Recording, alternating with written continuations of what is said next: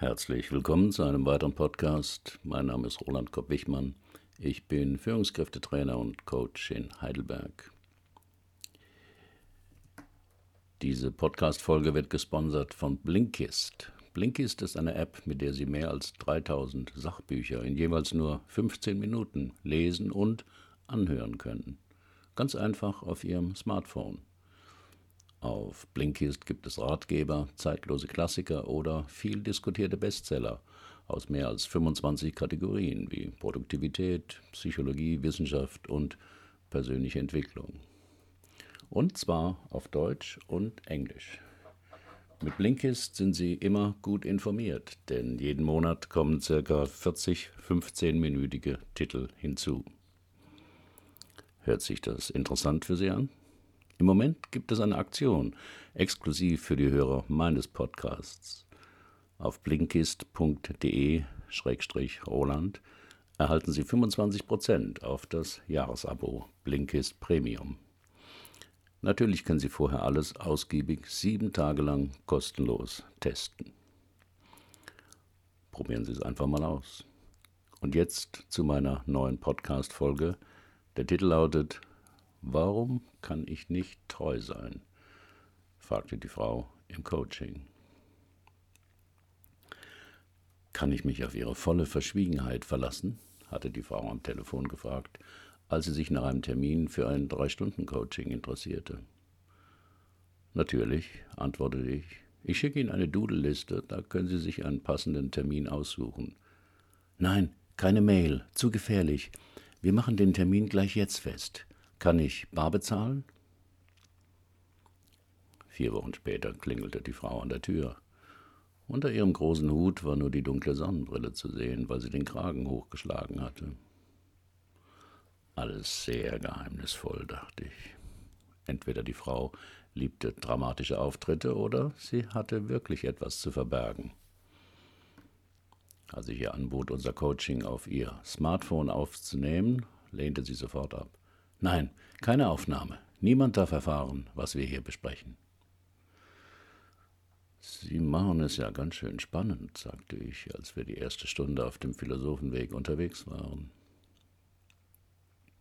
Diesen Spaziergang mache ich mit all meinen Coaching-Klienten. Zum einen spricht es sich zu Anfang leichter, wenn man sich nicht gleich gegenüber sitzt. Außerdem haben die meisten meiner Klienten eine längere Anreise aus Deutschland, Österreich oder der Schweiz hinter sich. Da tut etwas Bewegung gut. Und das Gehen lockert auch die Gedanken, ist mein Eindruck. Ich bin 39 Jahre alt, verheiratet seit zehn Jahren. Wir haben zwei Kinder von drei und sieben Jahren. Mein Mann ist als Investmentbanker viel unterwegs. Meist sehen wir uns nur am Wochenende. Ich arbeite als Grundschullehrerin. Vor zwei Jahren haben wir noch gebaut, wobei die meiste Arbeit an mir hängen blieb. Und um meine pflegebedürftige Schwiegermutter kümmere ich mich auch noch.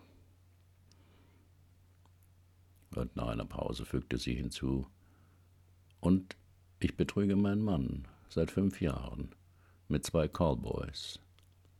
Aber ich will das nicht mehr. Doch es gelingt mir nicht, damit aufzuhören. Ups, jetzt war es raus. Aber die Klientin schilderte das so sachlich, dass ich nicht wusste, ob das für sie wirklich ein Problem war. Die häufigsten Gründe, warum Menschen nicht treu sein wollen. Erstens Suche nach Bestätigung.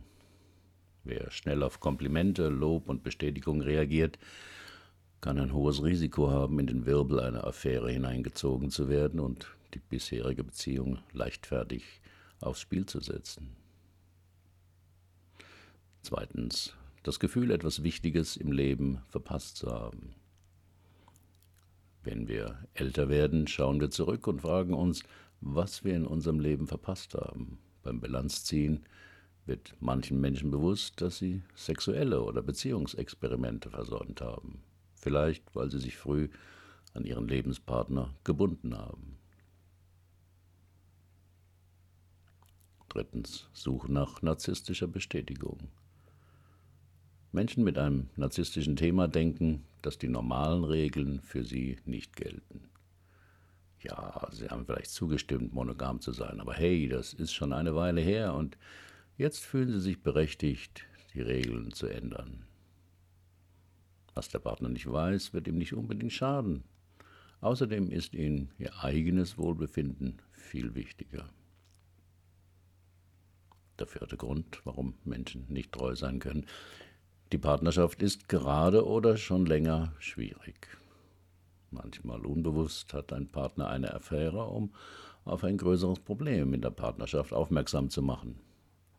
Die Beziehung muss dann besprochen, verändert oder möglicherweise auch beendet werden. Es gibt sicherlich weniger schmerzhafte Möglichkeiten, den Partner dazu zu bringen, sich mit der Beziehung zu beschäftigen. Aber Menschen mit Fehlern, wir tun das. Wir verhalten uns indirekt oder unüberlegt. Eine Affäre kann ein, fünftens, eine Affäre kann ein Gegenmittel gegen Depression sein. Mancher depressive Mensch fühlt sich besser, wenn er sich in eine aufregende Affäre voller Dramatik und heimlicher Aktivität verstrickt. Und eine Affäre macht gemeinhin mehr Spaß als eine Therapie. So gesehen ist manches Fremdgehen auch ein unbewusster Selbstheilungsversuch. Manche sind unersättlich nach Aufmerksamkeit. Das ist ein sechster Grund. Diese Art von Persönlichkeiten kann das Selbstwertgefühl vermissen lassen und ein Leben führen, das durch eine Affäre nach der anderen gekennzeichnet ist. Diese Art von Persönlichkeit ist nicht so unähnlich mit der narzisstischen Persönlichkeit, da viel Selbstbestätigung und Lob notwendig ist. Siebtens. Ein Versuch, die Beziehung zu beenden. Oft stellen sie untreue Menschen so dämlich an, dass man den Verdacht haben muss, dass sie erwischt werden wollten, einfach um irgendwie aus der Sache mit dem Partner aussteigen zu können. Achtens, man will sich rächen. Menschen werden manchmal wütend auf ihren Partner und eine Affäre kann dann auch eine Form von Rache sein. Das ist eine destruktive Form, seine Wut auszudrücken, aber es passiert. Meist beklagen die Menschen, er hört sich nie an, was ich zu sagen habe. Ich denke, ich werde sein Geld ausgeben oder jemand anderen finden, der mich schätzt und mag. Oder sie schenkt den Kindern viel mehr Aufmerksamkeit als mir. Neunter Grund, man ist süchtig nach dem Liebesrausch. Affären haben manchmal wenig mit der anderen Person zu tun. Stattdessen offenbaren sie eine tiefe innere Sehnsucht nach Aufmerksamkeit und Wertschätzung. Sie bringen Menschen dazu, zu denken, dass diese neue Person die eine oder ihr Seelenverwandter ist, weil das rauschhafte Gefühl des Verliebens so stark ist. Und der zehnte Grund, Fremdgehen kann bedeuten, dass man Angst vor zu viel Nähe hat. Manche Menschen können Nähe und Distanz in einer Beziehung schlecht regulieren. Sie können sich schlecht abgrenzen oder Nein zu etwas sagen. Die Folge, Sie fühlen sich in der Partnerschaft immer wieder eingeengt, übervorteilt oder aufgefressen. Nicht treu sein ist dann für diese Partner der einzige Ausweg, sich Distanz zu verschaffen. Zurück zu meiner Klientin. Wie kam es zu ihrem ersten Fremdgehen, wollte ich wissen. Das war ziemlich überraschend, berichtete die Klientin. Ich war in keiner Weise darauf vorbereitet oder hatte das geplant. Ich war bei einem Physiotherapeuten wegen meiner starken Schulterverspannungen. Er schaute sich das an und fragte ganz genau nach, wann das angefangen habe, welche Belastungen ich so im Alltag hätte, wann ich mal etwas für mich tun würde. Nach der zweiten Sitzung wollte er mit mir noch einen Kaffee trinken gehen. Tja, und so fing die Sache an. Und was hat sie so an dem Mann fasziniert, dass sie nicht mehr treu sein wollten? Er war eigentlich gar nicht so mein Typ, aber die Art und Weise, wie er mir Fragen stellte, wie er auf mich einging, das war es wohl. Ich hatte das Gefühl, dass er sich wirklich für mich interessiert. Wenn jemand fremd geht, verliebt er sich typischerweise nicht gleich in den anderen Menschen. Er verliebt sich vielmehr in das Gefühl bei dieser ersten Begegnung. Bei diesem Zustand spielen vor allem Botenstoffe im Gehirn eine entscheidende Rolle.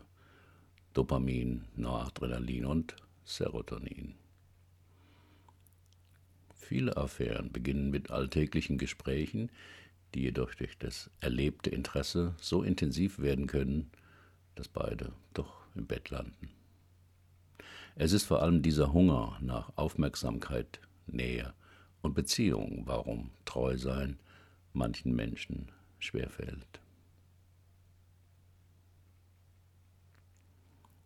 Wie innere Antreiber unser Liebesleben beeinflussen.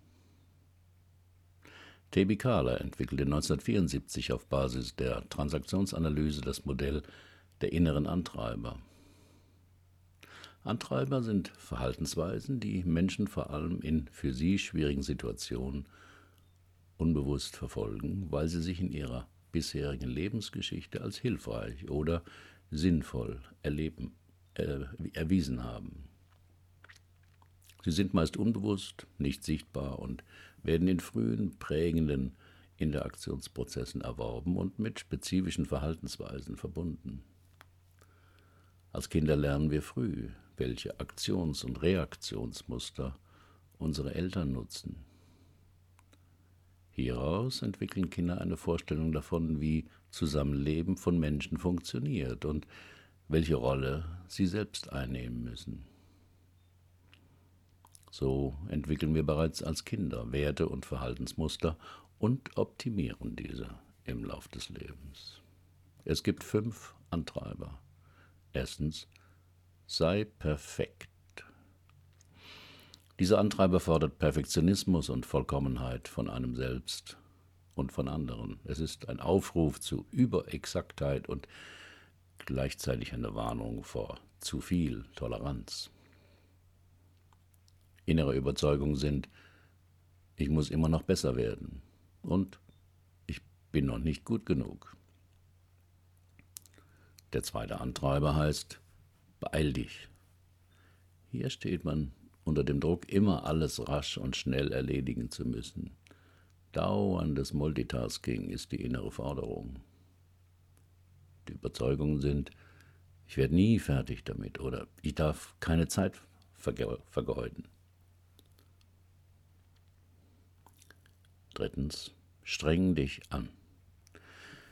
Für diesen Antreiber zählen nur Leistung und Fleiß, nicht das Resultat, nur die Leistung zählt. Man hat Angst, sich gehen zu lassen und zu genießen. Innere Überzeugungen dabei sind, ich muss mich noch mehr bemühen oder ich muss es schaffen, mich zusammenreißen. Der vierte Antreiber, mach's allen recht. Hier zählen die anderen immer mehr als man selbst. Bloß kein Streit ist die Devise. Man will friedlich und freundlich zu allen sein. Eigene Bedürfnisse werden nicht wahr oder ernst genommen. Zu egoistisch. Bei anderen ist man eine Weile beliebt, wird aber oft ausgenutzt und wenig respektiert. Und der fünfte Antreiber, sei stark. Diesen Antreiber hat fast jeder Junge, jeder Mann viele Male in seinem Leben gehört und vorgelebt bekommen. Bloß kein Weichei sein ist das Motto. Man will sich keine Blöße geben, keine Gefühle zulassen. Überzeugungen sind, ich darf keine Schwäche zeigen oder ich darf keine Hilfe annehmen. Die Antreiber beeinflussen unbewusst unsere täglichen Entscheidungen und in der Summe den Verlauf unseres Lebens. Sie sind für die Qualität unseres Handelns entscheidend und bestimmen, wer auf dem Regiestuhl unseres inneren Teams sitzt. Lesen Sie hierzu einen Blogbeitrag, der verlinkt ist in meinem Blog. Sie werden so häufig eingesetzt und dadurch, dass das angestrebte Ziel damit fast immer erreicht wird, verstärken sie sich und werden mit der Zeit zu einer automatischen, reflexhaften Reaktion auf bestimmte Situationen. Auf meinem Blog gibt es einen Link, wo Sie sich einen Antreiber-Selbsttest herunterladen können. Zurück zu meiner Klientin. Sie sagten, was sie an dem Mann, mit dem sie das erste Mal fremd gingen, so fasziniert hätte, war, dass er sich wirklich für sie interessierte, nahm ich den Gesprächsfaden wieder auf. Ja, sonst bin ich ja diejenige, die für die Bedürfnisse der anderen zuständig ist, seufzte sie. Ja, Sie managen alles. Beruf, Familie, Hausbau, Schwiegermutter. Wie schaffen Sie das? Ich bin das gewöhnt. Ich kenne es nicht anders. Ich bin auf einem Bauernhof groß geworden und statt des erhofften Stammhalters kam ich auf die Welt. Danach noch zwei Schwestern. Als Älteste musste ich auf dem Trecker mitfahren, die Kühe mitversorgen, Kartoffeln rausholen. Erst jetzt fiel mir auf, wie müde und angestrengt die Klientin aussah. Das heißt, Nein sagen haben sie nie gelernt, vermutete ich. Auf einem Bauernhof kann man selten Nein sagen, auch meine Eltern nicht. Zu den Kühen, die gemolken werden müssen, zum Weizen, der geerntet werden muss. Die Bedingungen werden einem diktiert. Nein sagen ist da nicht. So wie meine Klientin lernen Menschen mit einem Mach's allen Recht Antreiber sehr früh Verantwortung zu übernehmen, können sich für eine Sache regelrecht aufopfern. Sie sind verbindlich, bescheiden, sehr loyal und, auf den ersten Blick, selbstlos. Gleichzeitig erwarten sie aber von anderen, dass diese auch Rücksicht nehmen, ohne dass sie ihre eigenen Bedürfnisse und Wünsche klar und deutlich aussprechen müssten. Die anderen können und wollen aber keine Gedanken lesen und denken, der andere kann ja sagen, was ihm gefällt und was nicht. Hinter diesem Antreiber steckt oft der starke Wunsch, von möglichst allen geliebt zu werden. Fremdgehen als Lösung für einen inneren Konflikt? In einem früheren Blogbeitrag erklärte ich, warum Verhaltensweisen, die uns an uns stören und die wir nicht abstellen können, oft nicht das Problem sind, sondern Teil einer Lösung. Das sogenannte schlechte Verhalten ermöglicht uns etwas, was wir uns freiwillig nicht zugestehen können. Diesen inneren Konflikt lasse ich den Klienten emotional erleben, weil eine theoretische Erklärung wenig bringen würde. Dazu mache ich kleine Experimente, bei denen die Klientin achtsam ist, um in Kontakt mit unbewussten Reaktionen zu kommen. Nachdem sie es sich bequem gemacht hatte, sagte ich zu ihr, ich bitte Sie mal, den Satz zu sagen, mein Leben gehört mir. Ihre Reaktion war, wie erwartet, negativ. Das ist immer ein Zeichen dafür, dass der innere Konflikt berührt wurde. Denn die Sätze, die ich verwende, sind immer wahr und positiv. Wie war Ihre erste Reaktion? fragte ich nach. Schön wär's, war der erste Gedanke. Und dann eine Mischung aus Trauer und Wut. Nach einer Weile fragte ich, wenn ihr Leben nicht ihnen gehört, wem gehört es denn dann? Die Klientin lachte etwas bitter. Allen anderen.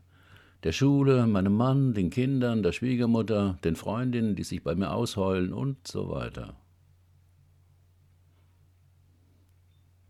Schon während des Spaziergangs und im anschließenden Gespräch bilde ich aufgrund dessen, was ich da erfahre, Hypothesen, welchen inneren Konflikt das problematische Verhalten lösen könnte, dass die Klientin sich nicht imstande fühlt, es zu verändern.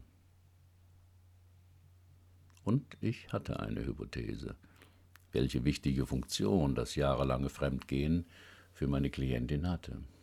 Diese Vermutung ist eine Art Deutung, wie Verhalten und innerer Konflikt zusammenhängen könnten. Schon von klein auf fühlten sie sich gezwungen, die Wünsche und Bedürfnisse anderer zu erfüllen. Damals auf dem Bauernhof mit ihren Eltern und heute mit ihrem Beruf und ihrer Familie ist es genauso. Sie spüren schnell, wer was braucht und wollen es möglichst allen recht machen. Deswegen stimmte auch der Satz von vorhin, mein Leben gehört mir, für sie gefühlsmäßig nicht. Die Klientin sah mich ganz gespannt an. Sie haben seit fünf Jahren immer wieder Sex mit zwei Callboys, wollen das eigentlich nicht, können aber auch nicht damit aufhören. Ich denke, das hat damit zu tun, dass diese wenigen Stunden im Monat, wo sie in den Armen eines fremden Mannes liegen, die einzige Zeit ist, wo sie spüren, dass ihr Leben ihnen gehört, dass es nur um sie geht. Denn da machen sie es niemandem recht. Niemand außer ihnen hat etwas davon. Nicht ihr Mann, nicht ihre Kinder, nicht die Schwiegermutter. Diese Stunden sind die einzige Zeit, wo sie mal nur an sich denken. Und das können sie bis jetzt auch nicht aufgeben. Die Klientin war etwas rot im Gesicht geworden und sagte dann nach einer Weile, Sie haben recht, so habe ich es noch nie gesehen, aber es stimmt. In diesen wenigen Stunden bin ich egoistisch, schaue nicht danach, was ich für den anderen tun kann oder muss. Deswegen muss es auch ein Callboy sein. Bei einem normalen Mann würde ich wieder mehr danach schauen, wie es ihm geht und was er, er braucht.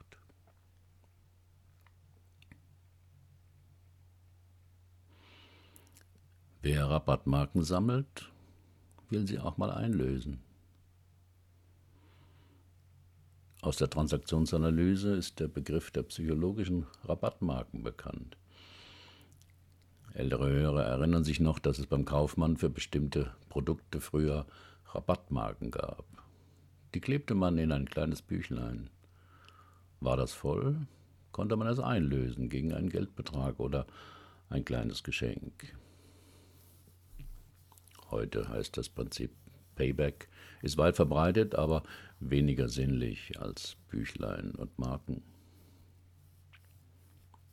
Beim psychologischen Rabattmarkensammeln revanchieren wir uns für Verletzungen und Kränkungen, die wir nicht kommunizieren wollen oder können, durch das Kleben einer Marke. Diese Marke sammeln wir und wenn das Heft voll ist, lösen wir es ein oder manchmal mehrere Hefte auf einmal. Es handelt sich also um nicht kommunizierte und unverarbeitete Gefühle, die als Rache an anderer Stelle auftauchen. Dies zu ändern ist ziemlich schwer, fordert es doch, die Komfortzone zu verlassen. Als ich diesen Zusammenhang der Klientin erklärte, wurde sie sehr nachdenklich und verabschiedete sich. Ich war mir nicht sicher, ob das Coaching in diesem Fall erfolgreich war. Wir hatten zwar die psychologische Funktion des Fremdgehens aufgedeckt, aber die Konsequenzen für alle Beteiligten waren doch sehr schmerzhaft. Nach einem Jahr bekam ich einen Brief vom Ehemann der Klientin. Er bedankte sich für die Sitzung, die ich mit seiner Frau gemacht hätte.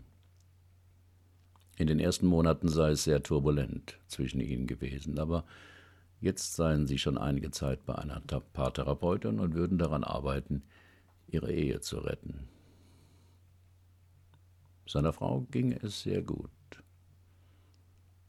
Und er solle mich herzlich grüßen von ihr. Weitere Fallgeschichten finden Sie auf meinem Blog. Alle Fallgeschichten sind real, aber so verfremdet, dass ein Rückschluss auf meine Klienten nicht möglich ist und die Vertraulichkeit gewahrt bleibt. Haben Sie auch ein Problem, das Sie bisher nicht lösen konnten? Dann buchen Sie auch ein 3-Stunden-Coaching. Oder kommen Sie in mein Seminar Lebensthemen klären. Nur sechs Teilnehmer, zweieinhalb Tage, ein Coach. Wir finden die Lösung dort, wo Sie noch nie gesucht haben. Sind Sie Coach oder arbeiten Sie intensiv mit Menschen und wollen lernen, auch so zu coachen? Ich biete eine Fortbildung an. Alle Informationen über das Seminar und die Fortbildung finden Sie im Blogartikel. Welche Erfahrungen haben Sie mit dem Thema gemacht? Was hat Ihnen geholfen? Herzlichen Dank für Ihre Aufmerksamkeit. Bis zum nächsten Mal.